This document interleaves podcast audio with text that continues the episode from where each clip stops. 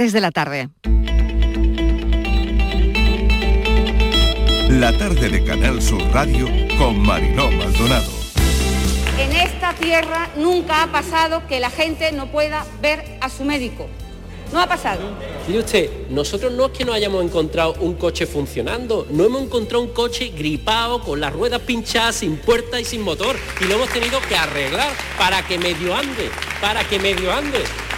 ¿Que no es un Fórmula 1? No, no lo es. A ver, la presencialidad siempre ha habido en los centros de salud. Lo único que pasa es que ahora eh, lo que hay es más ante la voluntad de cualquier eh, persona de consultar eh, lo que sea, a su médico o a su enfermero puede pedir su cita previa y lo cambiamos son al máximo el nivel de horario de cita de citas previas para que cada uno pueda coger su cita y hablar con su médico o su enfermero y volver a la relación profesional sanitario paciente normal, la que siempre la que siempre hemos tenido. Pero es un reflejo de cómo estamos prácticamente en todos los centros de salud con una agenda muy llena con pacientes que con seis minutos por consulta quieren contarte todo lo que le ha pasado en toda la pandemia, con lo cual no nos alcanza el tiempo y eso supone retraso y los retrasos suponen pacientes acumulados en la sala de espera. Las declaraciones que he escuchado por parte del gobierno del Partido Popular se acercan más a las dudas o incluso al ninguneo que a una voluntad sincera de llegar a un acuerdo. Si el Partido Socialista llega a un acuerdo con el Partido Popular, ya le digo yo que en esa mesa no estará Vox. Y cuando llegan al gobierno, ustedes lo dejan absolutamente todo igual. Presidente, no malgaste el cambio, no mantenga lo que criticó y que la ha traído hasta aquí. Si usted quiere cambio, la respuesta es Vox. Si no quiere cambio, Partido Socialista. Me sorprende muchísimo el cambio de discurso, un discurso que antes era contra el señor Sánchez y que ahora se ha tornado contra el gobierno del cambio.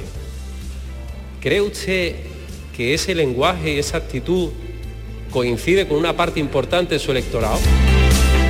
un viaje que era directo Cádiz-Madrid, pues nos hemos tenido que hacer parada aquí en Sevilla y nos tienen aquí parados una hora para coger otro, otro tren de lo que es Sevilla a Madrid. Que tienen sus compromisos en Madrid y no llegas a tiempo de trabajo, de lo que sea y qué va a pasar ahí.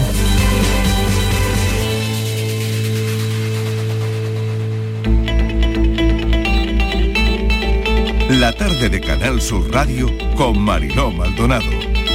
¿Qué tal? ¿Cómo están? Acaban de oír los sonidos del día en nuestra línea de audios, los protagonistas de la actualidad y todo lo que ha ocurrido hasta esta hora. Septiembre termina con un tiempo agradable y con la tasa de incidencia en Andalucía a una décima de lo que se considera tener la pandemia bajo control, eso lo dice la Organización Mundial de la Salud.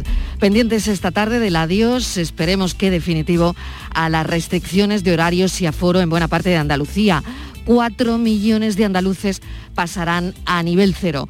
Vuelta mañana viernes a los centros de salud. La cita telefónica para las recetas va a continuar. La atención primaria ha sido motivo, como han oído, de desencuentros en nuestra línea de audios de la sesión de control al gobierno andaluz. Por otro lado, el Instituto Maimónides de Investigación Biomédica, con el Reina Sofía, van a medir la eficacia de la tercera vacuna contra la COVID y esto será a partir de noviembre. Hoy el tráfico ferroviario difícil es la primera jornada de las ocho de paros de un otoño absolutamente acalorado.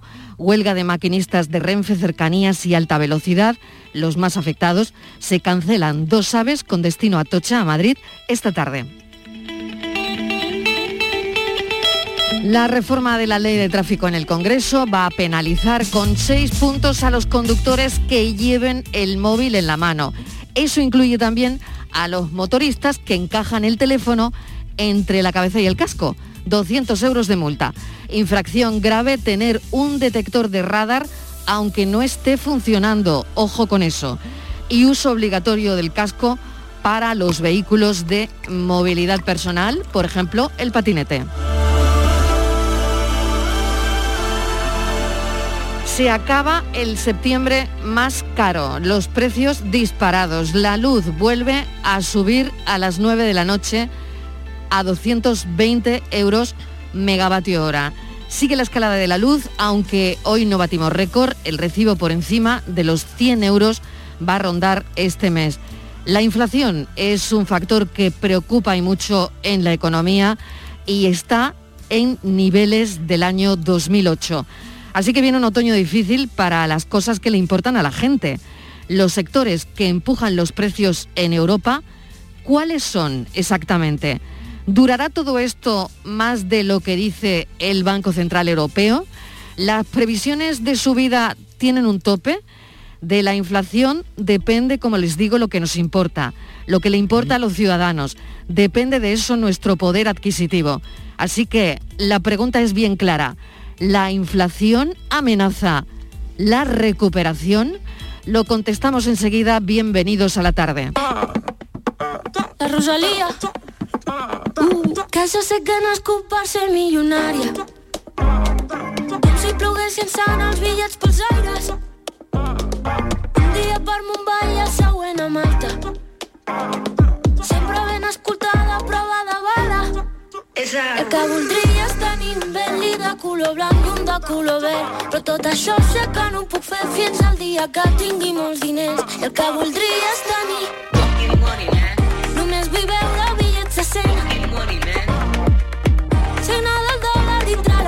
Fucking money, man.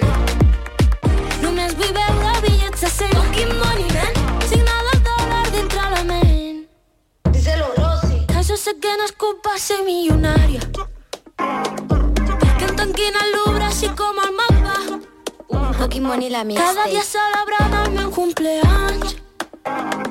I dos lleopards corrent pel jardí de casa 3 y 7 minutos de la tarde en cuanto al volcán de La Palma, una pared de lava que puede afectar al riego de las plataneras. La lava divide ahora mismo la isla en dos partes, un delta de 500 metros de ancho y 10 hectáreas. Eh, casi 20 campos de fútbol es lo que ha levantado la lava en el mar, así que muchísima preocupación en La Palma.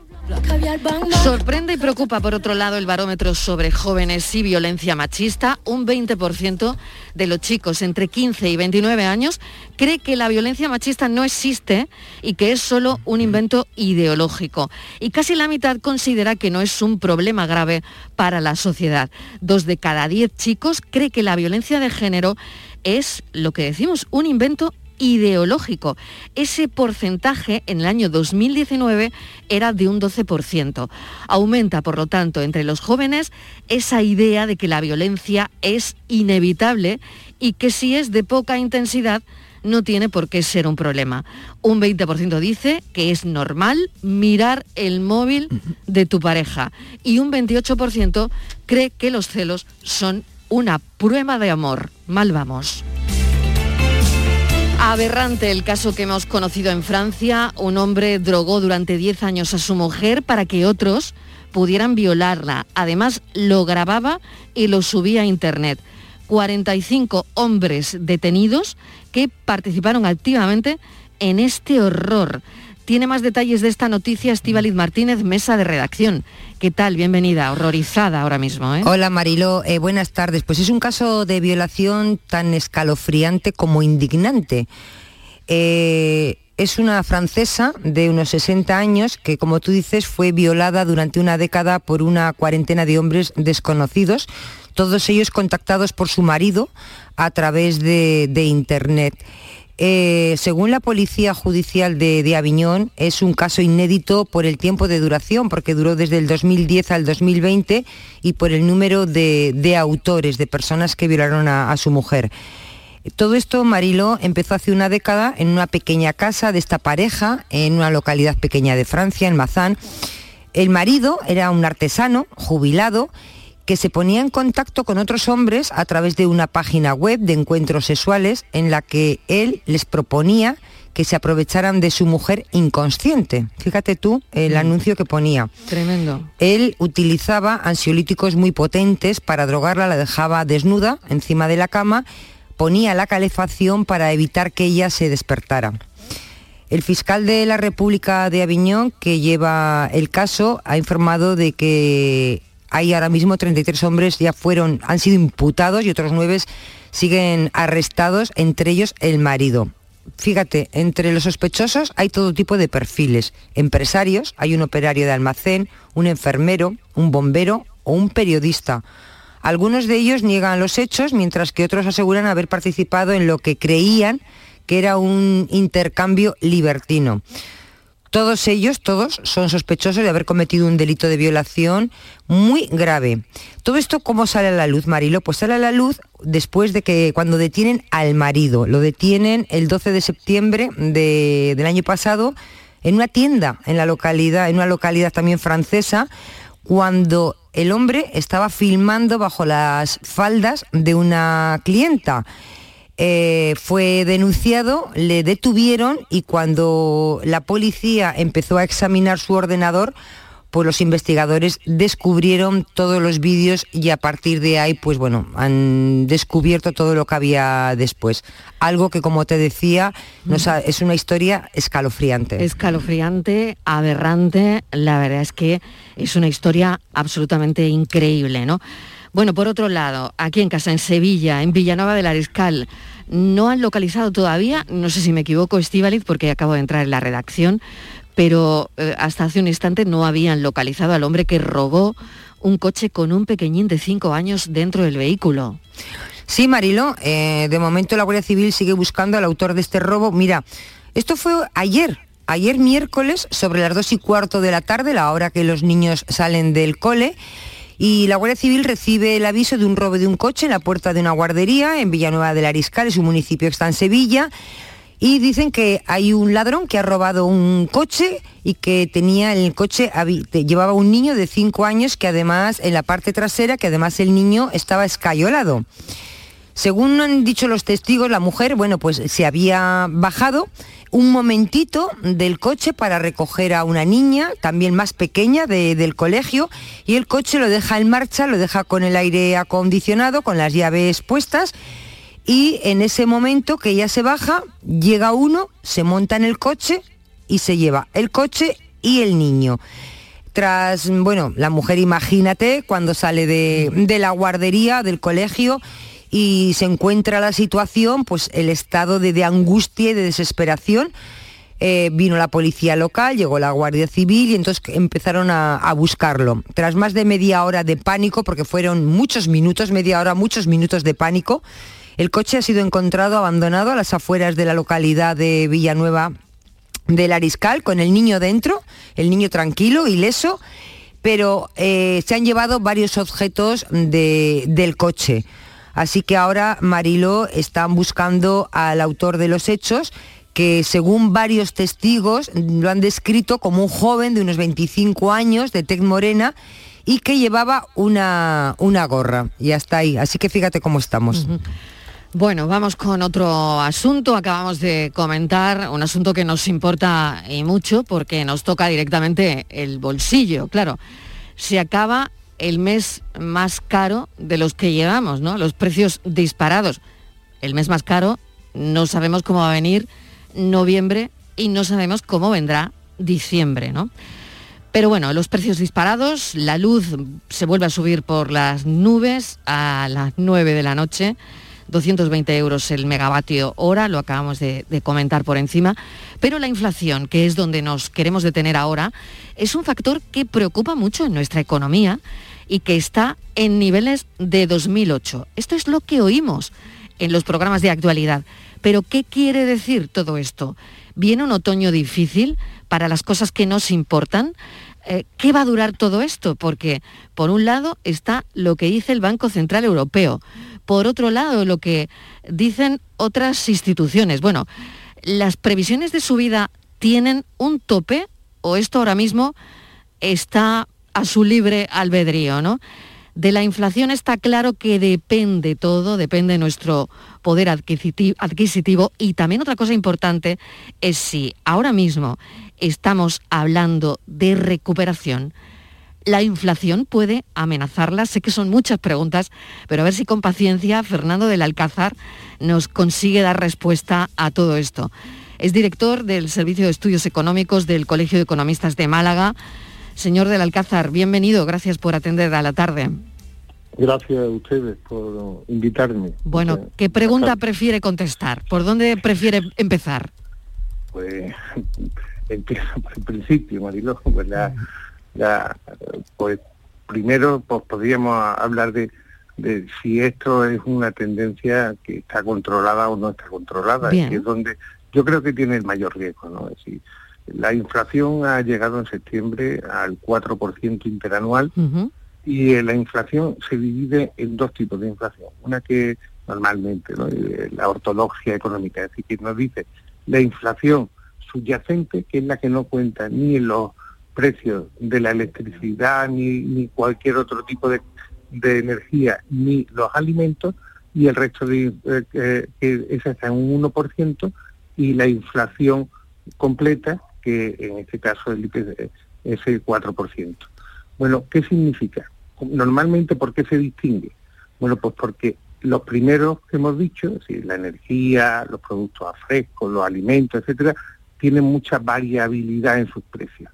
Entonces, siempre se, se tiende a quitar un poco el, este valor. ¿Qué ocurre? Que en este caso ya es el noveno mes que el índice general de precios va creciendo y la inflación subyacente va creciendo también. ¿Y qué ocurre cuando la inflación llega ya a un año subiendo que, y en estos entornos, que nos faltan tres meses?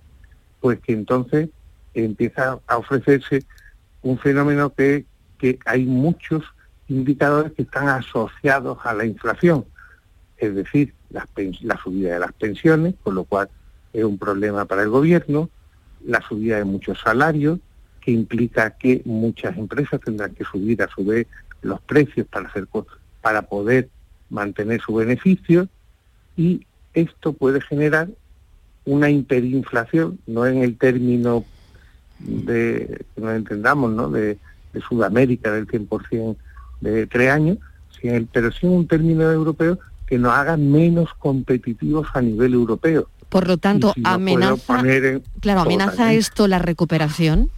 Absolutamente. Sí, o sea, la respuesta es sí. Sí, claro que sí.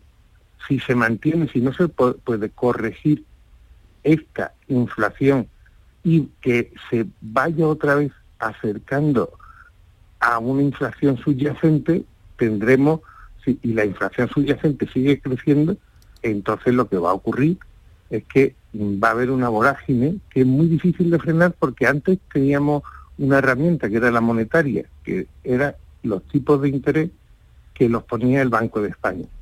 Si el Banco de España subía el tipo de interés, lo que pasaba era que las personas gastaban menos y era un efecto casi inmediato que la inflación bajaba. Actualmente tenemos dos problemas. El primero es que esto está centralizado y la decisión la toma el Banco Central Europeo. Y el segundo es que estamos en una época de que vivimos a una poscrisis o que estamos todavía en la crisis, que todavía no hemos terminado de salir, y que no se quiere enfriar la economía a través de la subida de tipos de interés. Luego es mucho más difícil sin herramientas de, financiera poder controlar esa inflación. Yo le agradezco al señor del Alcázar que esté usando palabras que todos podemos entender, porque esto es muy, esto es muy de agradecer, es muy de agradecer. Sobre todo porque es que es lo que le importa a la gente. Yo le voy a poner escenarios muy, muy prácticos. prácticos. Personas que ahora mismo quieran, eh, por ejemplo, mm, sacar una hipoteca para comprarse una vivienda, un coche, este sería pues el momento que qué va a pasar o, todo lo contrario. Por ejemplo personas que quieran ahora mismo pues eso mm, conseguir una hipoteca. Eh, la inflación favorece a uno y de, eh, perjudica mucho y favorece a algunos ¿A quién perjudica? Pues claramente a aquellos que tienen mucho gasto entre su renta, es decir, sobre todo, sí, pues y, eh, los que se gastan prácticamente todo el dinero les cuesta llegar a fin de mes, estos ven como si sube el precio de las cosas, pues no le llega el dinero. Es esto eh, tiene su lógica. Sin embargo, el que está muy endeudado puede tener un efecto positivo contrario. Por ejemplo, si mm, tú tienes una hipoteca que tienes que pagar 300 euros todos los meses Venga. y tu sueldo es de 1.000 euros, sí. si se sube el IPC y tu, tu salario sube acorde o prácticamente, resultará que tu hipoteca el año que viene te costará menos pagarla.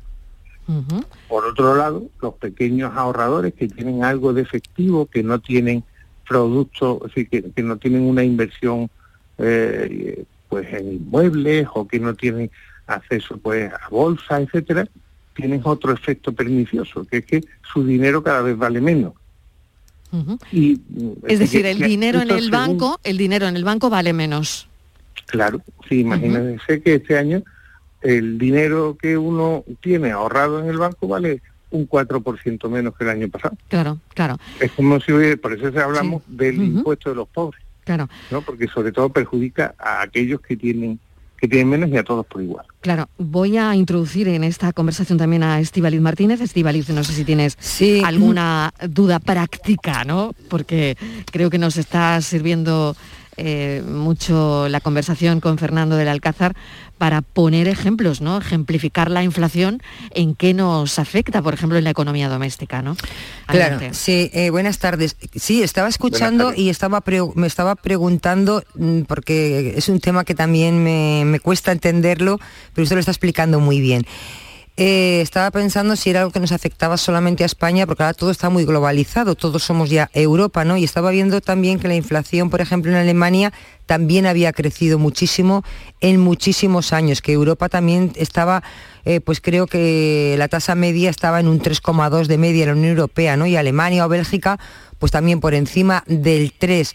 Entonces yo quería saber, eh, no sé si esto se pueden tomar medidas, si se puede parar, si tiene que ser algo que lo puede hacer España como país o tiene que ser algo de la Unión Europea. Pues volvemos a lo mismo, sí, ah, claro que hay cosas que se pueden hacer. ¿Qué cosas se pueden hacer para, para controlar la inflación? Ya hemos dicho que existen las, medidas de tipo eh, monetario, que actuar sobre, eh, los, sobre los tipos de interés, que eso es a nivel europeo. Y es cierto que existe una inflación más alta, a nivel generalizado. Una inflación controlada en, un entorno del 1 al 2% se, se considera una cosa sana, porque no es bueno tampoco que haya deflaciones en los precios. Es bueno para la economía que para su crecimiento y para la generación de riqueza exista cierta inflación, ¿no? Controlada, no, no, que no sea mucho, sí, pero, pero sí que sea bueno. Eh, se, ve con, con buenos por otro lado, por ejemplo, también para pagar las deudas de los países, pues bueno, que hay inflación, porque cada vez la deuda vale menos. hay una serie de factores que, la inflación, que no es descontrolada, no es negativa.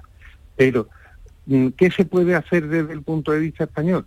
Desde el punto de vista español, lo que se debe de hacer es actuar en aquellos factores que están, mm, están desviando la senda española del resto de Europa. ¿Y cuáles son básicamente en este momento?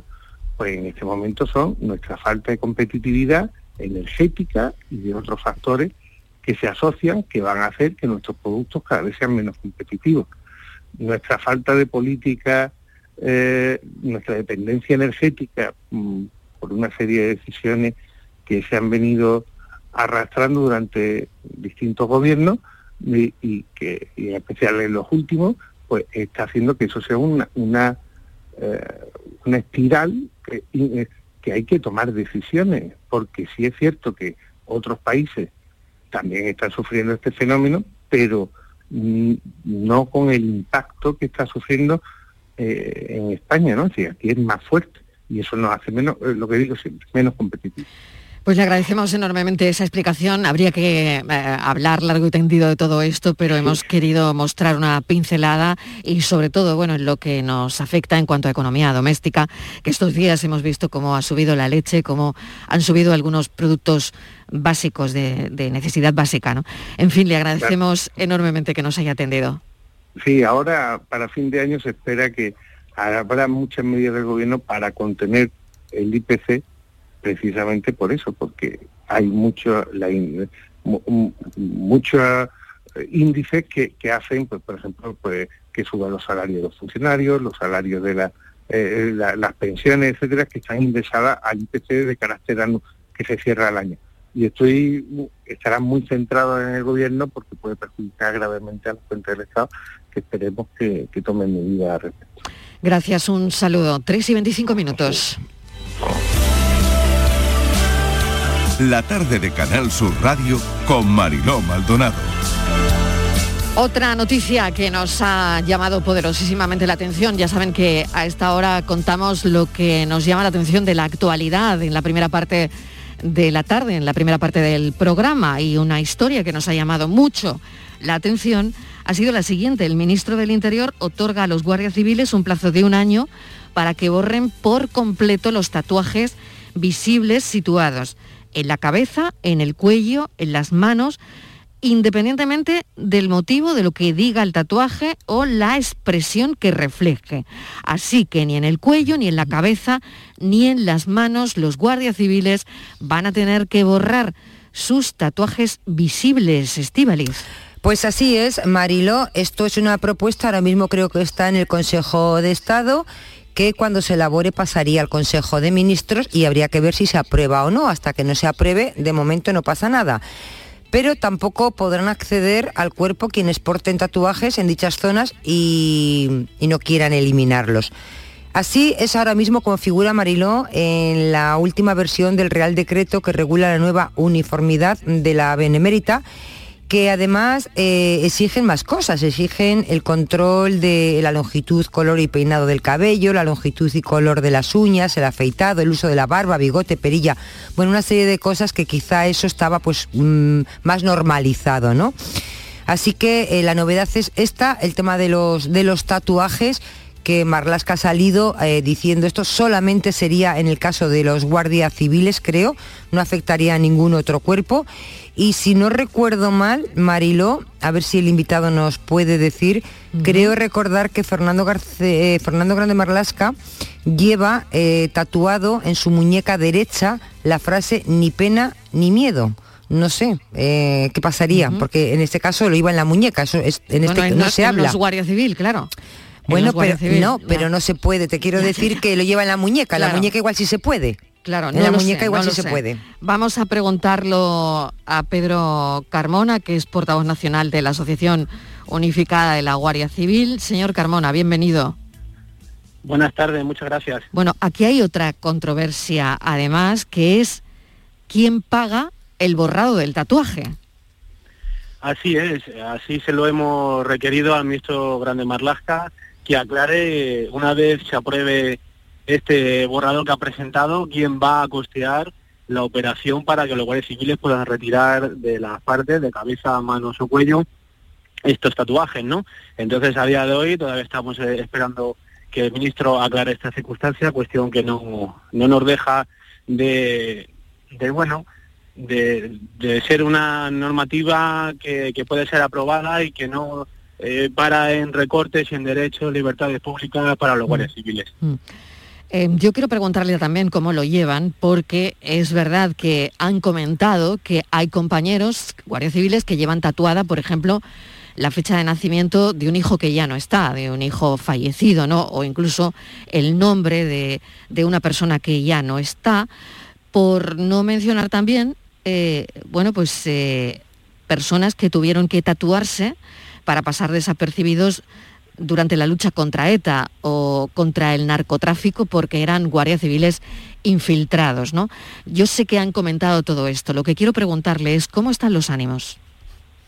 Bueno, de incredulidad absoluta, desde luego. Para nosotros es una norma que quieren aprobar que es absurda eh, nosotros no nos metemos con el contenido del mensaje que, muestre dicho tatuaje. Estamos de acuerdo en el sentido de que siempre que no sea un tatuaje anticonstitucional, que sea discriminatorio, homófobo, ¿no?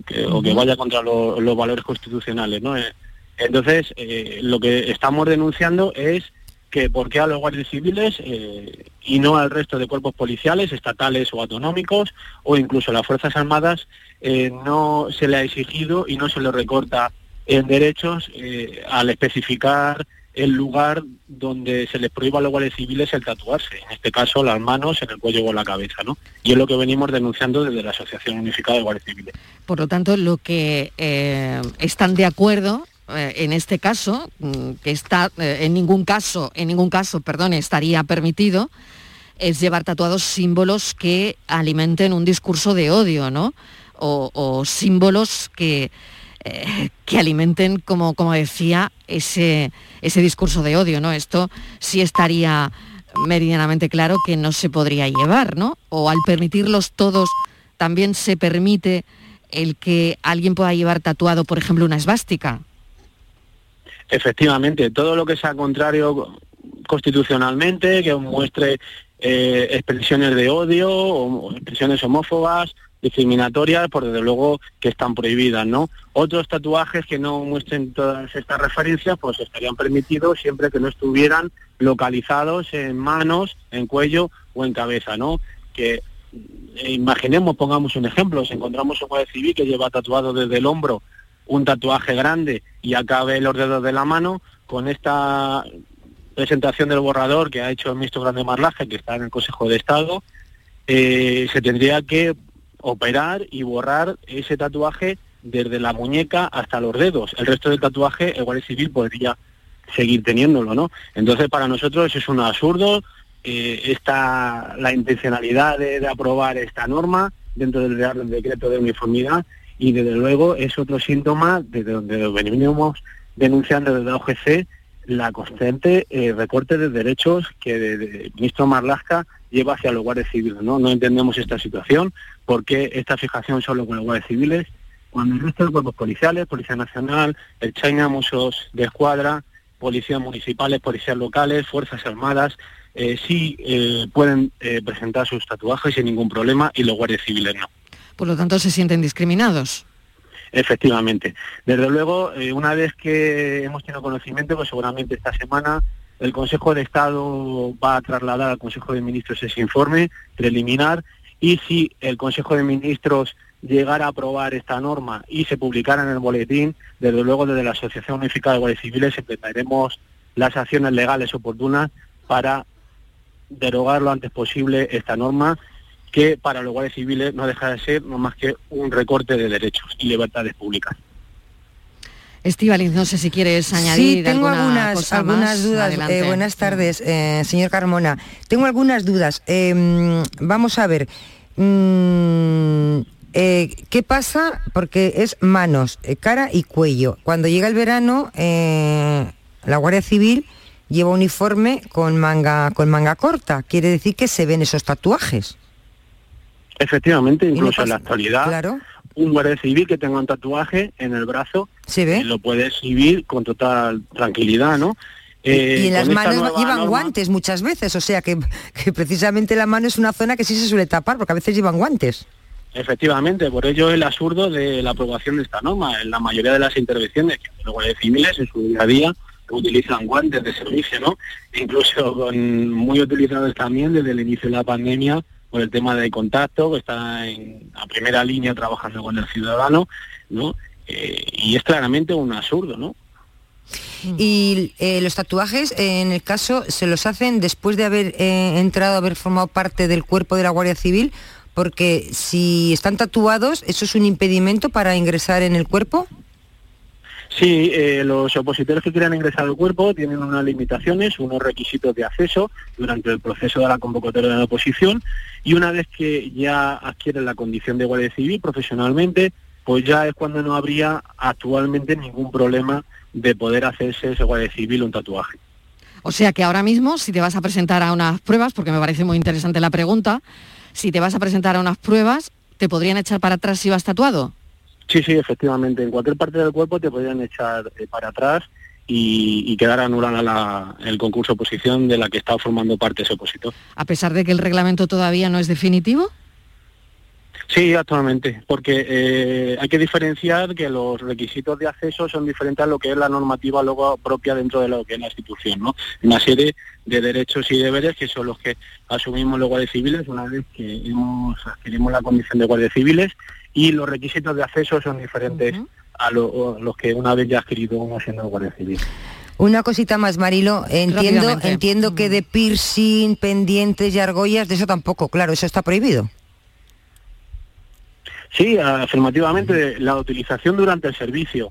no hay mayor problema con el tema de argolla, de piercing, en cejas, en nariz, en boca. En ese sentido no hay problema, porque el Guardia Civil cuando inicia el servicio se quita eh, todos estos argollas, pendientes y demás, y no tiene mayor eh, connotación para el servicio, ¿no? No es como un tatuaje que siempre es permanente. Claro. Y bueno, actualmente los guardias civiles lo que han hecho con los tatuajes para no tener problemas con los con los superiores, pues lo que han hecho es taparlo, ¿no? Aunque no hay una norma implícita ahora mismo que diga que debe de taparse ese tatuaje, lo que se han hecho es que, bueno, por no tener problemas, el guardia civil se ha puesto una malla encima, se lo ha tapado y cuando termina su servicio, pues bueno, se quita la malla y, hace su vida eh, privada con total normalidad.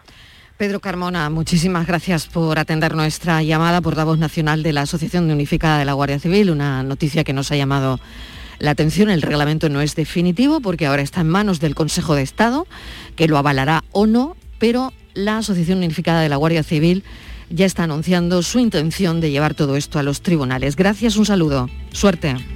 Buenas tardes, muchísimas gracias.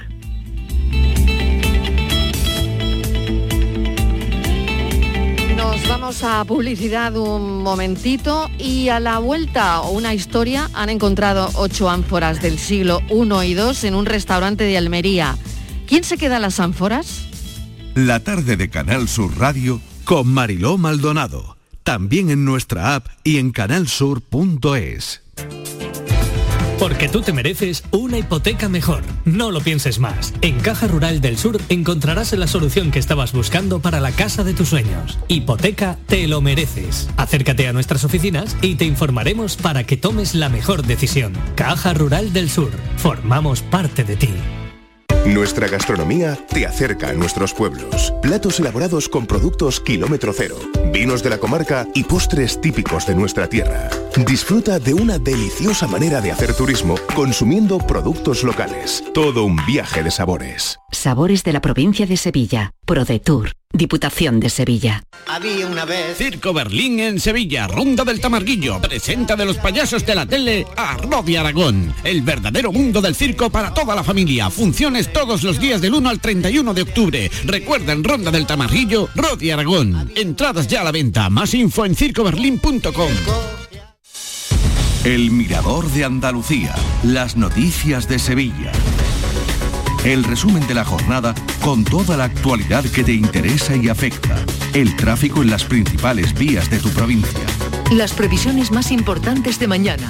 El tiempo a las ocho y media. El repaso a la información del día lo tienes en Canal Sur Radio, la radio de Andalucía en Sevilla.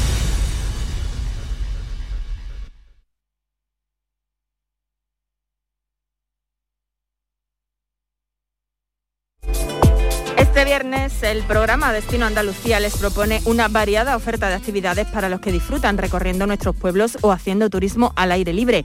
Visitaremos Baños de la Encina. Esta localidad jiennense sorprende por su historia y su exuberante naturaleza. Su castillo medieval es una de sus joyas, pero no la única, como podremos comprobar. Andalucía a caballo es otra forma de hacer turismo, poco explotada aún, pero con muchos alicientes. En Destino Andalucía este viernes conoceremos las posibilidades que ofrece. También aprenderemos de aves y su flujo migratorio en el Observatorio Ornitológico del Estrecho. En su centro de interpretación se realizan actividades científicas y educativas para conocer las migraciones de aves, su evolución en los últimos años y cómo les afecta el cambio climático, entre otras muchas cosas. Nuestra última parada será en la Villa Romana de Almedinilla, en el extremo más oriental de la subbética cordobesa. Haremos turismo arqueológico recorriendo sus ruinas y conociendo su historia. Mucho que disfrutar y nada que perderse en nuestro programa Destino Andalucía de este viernes a las seis y media de la tarde en Canal Sur Radio. Destino Andalucía. Un viaje semanal en Canal Sur Radio. Comienza septiembre uniéndote a la revolución solar de Social Energy. Ahora con la luz más cara de la historia, ahorra hasta el 80% en tu factura con nuestras soluciones fotovoltaicas y aprovecha las subvenciones de Andalucía. Pide cita al 955 44 11 11 o en socialenergy.es. Solo primeras marcas y 25 años de garantía. La revolución solar es Social Energy. Para acordarte del 11 del 11 piensa en tus palabras preferidas. Climatizada. Tiene 11 letras. Tiempo libre tiene 11 letras. Islas Caimán, 11. Pues Pulpo tiene 5. Ya, pero Pulpo a Feira tiene 11. Ya está a la venta el cupón del sorteo 11 del 11 de la 11, con un premio de 11 millones y 11 premios de un millón. 11 del 11 de la 11. el día que recordarás siempre. 11. Juega responsablemente y solo si eres mayor de edad. Disfruta de Andalucía y de la radio hasta enamorarte. Escucha, siente y déjate seducir por una tierra repleta de tradiciones, de una gastronomía de bandera, de patrimonio cultural fascinante y una gente única. En Gente de Andalucía, los sábados y domingos desde las 11 de la mañana con Pepe da Rosa. Quédate en Canal Sur Radio, la radio de Andalucía. Descubre Canal Sur Podcast, nuestra plataforma de contenidos especializados, exclusivos, de producción propia, como Cadencia Andaluza. El espacio donde encontrar la influencia de la tradición musical andaluza en el ámbito contemporáneo. Flamenco electrónico, ritmos urbanos, nuevas tendencias del rock, el nuevo pop de dormitorio, la folktrónica, con Carlos López. Canal Sur Podcast. La tuya.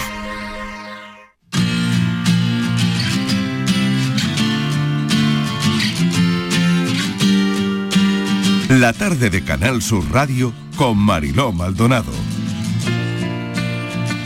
19 minutos y llegamos a las 4 en punto de la tarde. Han encontrado ocho ánforas del siglo I y II en un restaurante de Almería. Dice el dueño que las había heredado. Los objetos son de un valor histórico incalculable que podrían proceder del expolio de pecios en el mar Mediterráneo. Estíbaliz, ¿de quiénes son las ánforas? Eh, esto se puede saber fácilmente, ¿no? Pues ahora lo vamos a saber, Marilo. Lo que sí sabemos, lo que podemos eh, contar es que eh, los agentes y que tuvieron conocimiento de los hechos Mariló por una denuncia anónima de alguien que les puso en conocimiento que les mandó una foto de que en un local de restauración pues que había unos objetos de origen romano y que estaban puestos pues eso, a primera vista, ¿no? Se acercaron allí grupos de medio ambiente y eh, patrimonio histórico de la Jefatura Provincial de Almería, inspeccionaron el local y comprobaron, Mariló, que además de los objetos que aparecían en la imagen que les había mandado ese anónimo, el propietario de, esa, de ese local de restauración tenía además numerosas piezas arqueológicas guardadas en el almacén desde hace más de 50 años.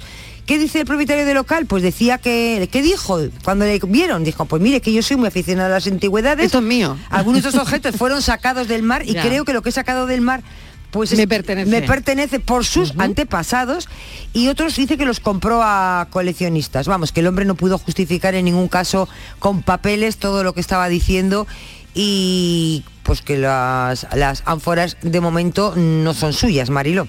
Diomedes Parra, jefe del Servicio de Bienes Culturales de la Delegación Territorial de la Consejería de Cultura y Patrimonio Histórico de la Junta.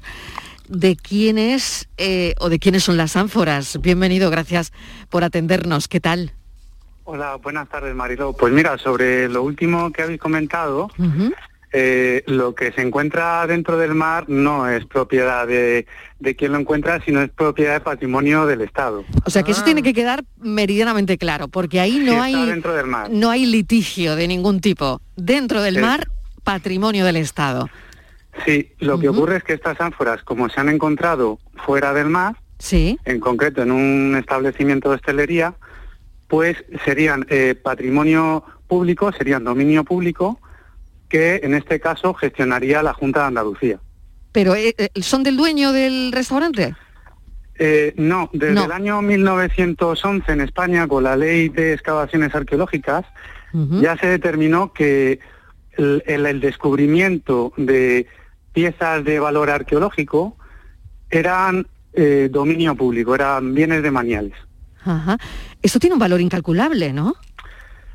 Bueno, tiene un valor incalculable porque cuando hablamos de patrimonio histórico, fundamentalmente no estamos, es muy difícil eh, Claro, evaluarlo valorar, desde, claro. desde un punto de vista mercantil. digamos Tasarlo, que, ¿no? Claro. eh, efectivamente, tiene un valor en cuanto eh, a la información que puede poseer, el, el disfrute, la palabra patrimonio, pues dicen un poco herencia para todos, ¿no? Eh, es por eso por lo que tiene valor incalculable. En este caso, además, aparte de la información que pueden poseer sobre las expediciones comerciales en el Mediterráneo, en cómo se suministraban ciertos productos, como puede ser el aceite de la bética, aparte de eso es que están muy bien conservadas las ánforas que se han localizado. Estivaliz, no sé si tienes alguna cosa más, pero ya Sí, sabemos una- que lo que está en el mar es patrimonio y lo que no lo puede gestionar Yo también. pensaba que lo que se encontraba eh, en el, el mar patrimonio. era de quien lo encontraba, fíjate que mi Pues ignorancia, mira, pero ya tengo hemos claro. conocido una cosa más.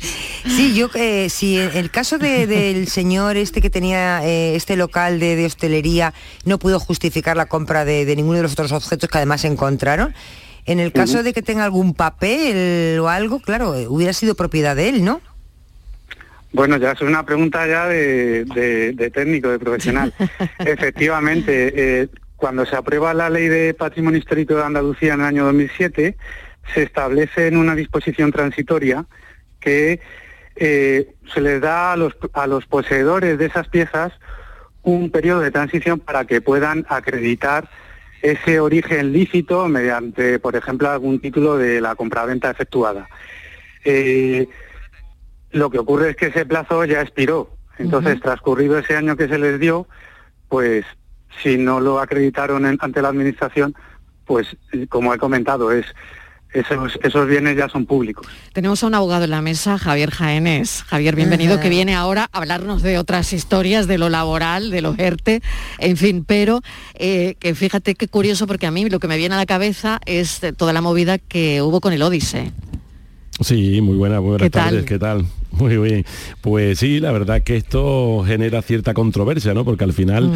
eh, sí que es verdad que lo que esté en, en su- eh, sobre, o sea, en este caso, sobre la área del mar o tapado por el agua, pues son bienes demaniales, como bien ha dicho el co- el- aquí el compañero, son de dominio público y es cierto que, que lo que se saca del mar. Ahora bien, aquí entraríamos en acreditar, como bien decía y como decía Estivali, en acreditar a ver qué títulos o qué documentos podrían demostrar la titularidad, porque ciertamente si a mí se me cae algo en el mar que es mío y dentro de un tiempo lo encuentra otro señor, pero yo puedo demostrar que eso es mío y que yo tengo mi factura de compra, pues lógicamente será mío, no será del Estado, con lo cual esto, bueno, con el Odisei pues pasaba esto, ¿no? Que era- Exacto. y con todos los tesoros marinos que hay, bueno, que al final de quién es. Y, Claro. y aquí viene y muchísimos conflictos internacionales, porque es verdad que, por ejemplo, se descubre en la zona del estrecho, en aguas marítimas nacionales, nuestras españolas, se descubre un barco, pero que es de origen portugués. Y entonces, ¿de quién es ese tesoro? ¿Del gobierno español porque está en aguas Claro, titulares claro, nuestras o porque el origen es? Bueno, pues ¿qué suele pasar aquí? Que si el país de origen puede acreditar que es suyo y que eran y que eran propiedades suyas antepasadas y demás pues lógicamente al final se van al dueño original porque puede justificar que es suyo con su documentación propia pero bueno es muy simpático esto verdad Es simpático, Total- qué complicado. Totalmente, totalmente. Señor Parra, ¿qué le, pare- qué le parece? Ya me quedan dos minutos, pero eh, es verdad que, que todo esto es, no es simple. No, el patrimonio histórico, lo que es la gestión, eh, parece simple, pero siempre requiere profundidad y detenerse Mucha- y analizar. Y mucha formación. Ha pasado usted el examen totalmente que le hemos hecho. Muchas gracias. Señor Parra, muchísimas gracias por habernos atendido, jefe del Servicio de Bienes Culturales de la Delegación Territorial de la Consejería de Cultura y Patrimonio Histórico de la Junta. Gracias, un saludo. Gracias a vosotros, un saludo. Hasta luego. Jaénes, no te vayas muy lejos, que tenemos mucha plancha, ¿eh? Por no aquí te me quedo. No te vayas muy lejos. Muy bien. Vamos con la foto del día, Virginia Montero. La imagen de hoy es la propuesta por Pepe Ortega y hacemos un pequeño paréntesis porque eh, a Pepe Mariló le queremos mandar hoy un fuerte abrazo porque sabemos que está pasando momentos difíciles. Pepe ha desarrollado su trabajo durante casi dos décadas en prensa nacional como ABC, Cinco Días, La Vanguardia o la revista Hola, entre otras publicaciones. Sin olvidar su faceta de fotografía de autor, está especializado en retrato editorial, reportaje social, reportaje gastronómico, fotografía de calle y fotografía con dispositivos móviles. Ha participado y coordinado numerosas exposiciones y ha realizado workshops y cursos con colegas del National Geographic, Reuters y la agencia Magnum. Es además docente de talleres de imagen y desde hace años imparte diversas masterclass de fotografía y edición con dispositivos móviles para redes sociales e Internet. Y ya saben nuestros oyentes que pueden ver la foto del día en nuestras redes sociales.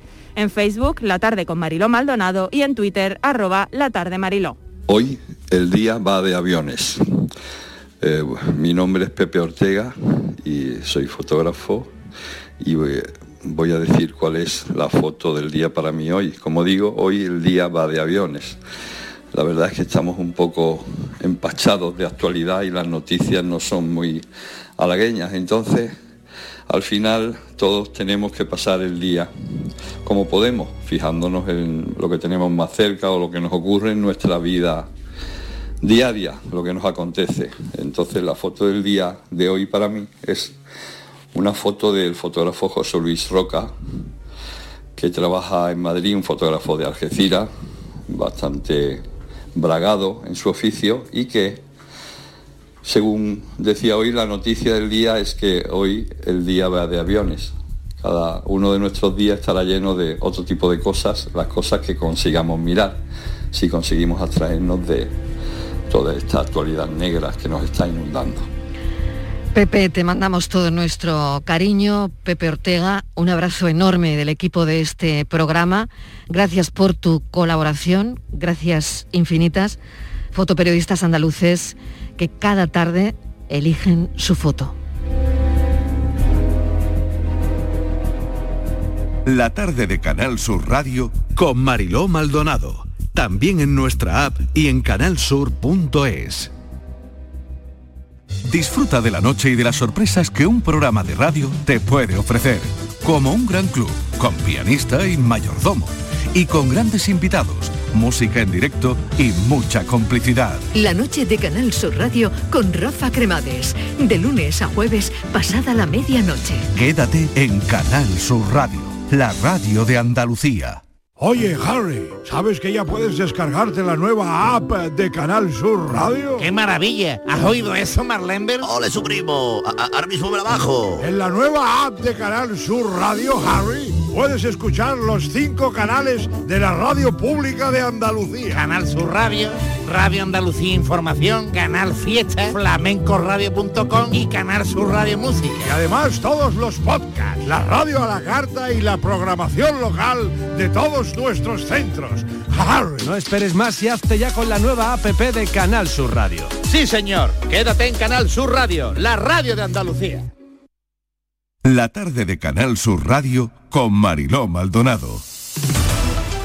Estos son nuestros teléfonos 95 1039 105 y 95 1039 16.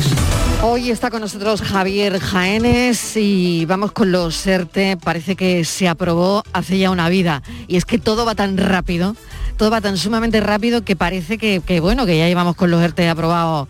eh, y, y esto fue la semana pasada. La semana pasada Virginia. todavía no había acuerdo. Todavía no había acuerdo. en esta sección todavía no había Claro, acuerdo. claro, o sea que- es, Y ya está aprobado. Y ya está aprobado. Bueno, Javier, ¿qué te parece? Bueno, muy bien, ¿no? Por lo menos estos sectores que están tan desfavorecidos, hay muchísimos trabajadores que están en el limbo, pues hay muchos empresarios también que todavía no han retomado la actividad desde época de prepandemia. Bueno, pues me parece muy positivo que finalmente se hayan puesto todos de acuerdo, que es lo que tienen que hacer, mirar por el ciudadano y que se hayan puesto de acuerdo y bueno, entre agentes, sindicatos, el gobierno, en fin, la patronal, bueno, pues lo, han ampliado y por lo menos sirve de respiro a muchísimos trabajadores y a muchísimos empresarios, con lo cual me parece perfecto. Te decía que teníamos mucha plancha porque esta semana vamos bien surtidos de noticias, dimes y diretes sobre el tema de la jubilación y las pensiones desde Globo Sonda o no del ministro Escribá, que eh, ha hablado estos días con motivo de la reforma del sistema de pensiones bueno, de la necesidad de un cambio cultural para seguir trabajando hasta los 75 años. Esos años, eso, eso es, tras el lógico revuelo que, que generaron estas declaraciones, el ministro ha matizado hoy sus palabras y asegura que no hay que cambiar la edad legal de jubilación en España, sino incentivar su retraso para los que quieran seguir ejerciendo su profesión. Javier, no sé qué te parecen estas propuestas, hasta dónde crees que pueden llegar.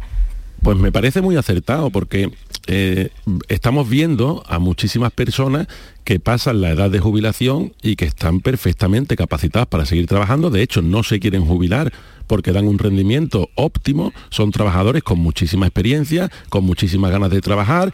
Hay situaciones de viudedad de muchos de ellos, hay situaciones que los hijos, bueno, pues ya no están con ellos y están solos y entonces esa actividad laboral para una persona que esté debidamente cualificada en sus actitudes, en sus condiciones y con ese conocimiento que ha adquirido a lo largo de los años, en mi lugar concreto, en mi posición concreta como abogado, eh, echamos de menos muchas veces a muchos jueces que se han ido, que han sido extraordinarios, que los han obligado a jubilarse. Y son jueces que están, eh, bueno, pues perfectamente eh, capacitados tanto laboral como personalmente, con lo cual que haya personas que quieran ampliar su edad de jubilación o por lo menos que le den la opción a que se puedan jubilar más tarde, me parece bien.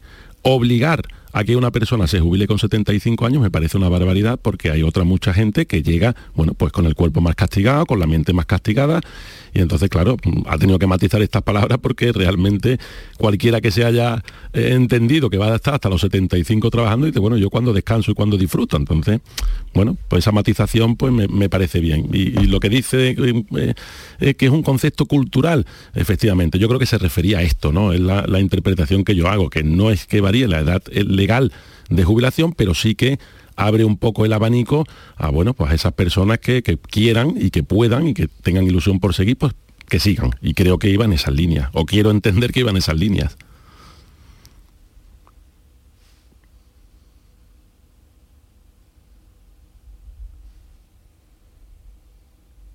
Oímos, ahora sí, no oíamos nada, nos hemos quedado muteadas, como, como diría Fran.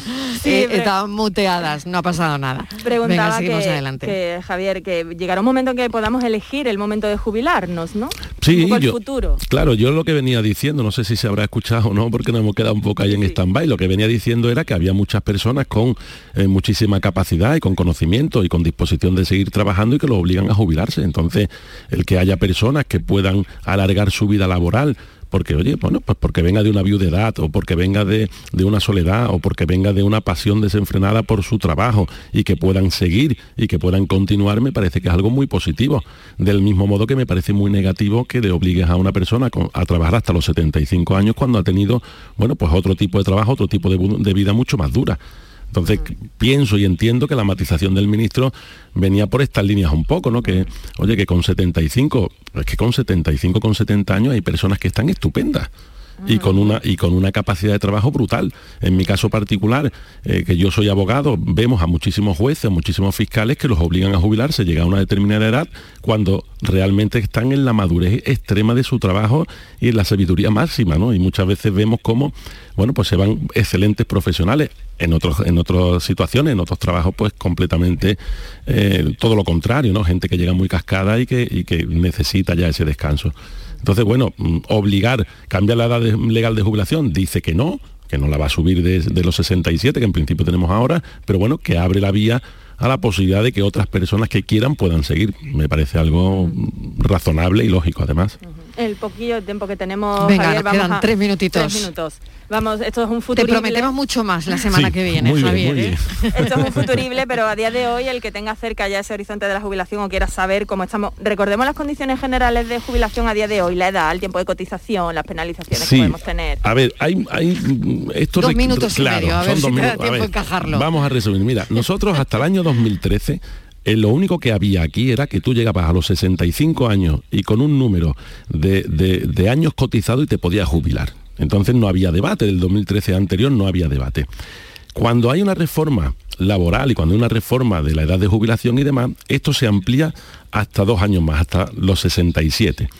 Pero claro, se hace de forma regular y de forma graduada. Quiere decir que hay muchas personas que se pueden jubilar. ¿Qué requisitos necesitamos para jubilarnos? Tenemos que hacer dos diferencias. Una, fundamental si es una jubilación, digamos, obligada por llegar a la edad, o si es una jubilación voluntaria.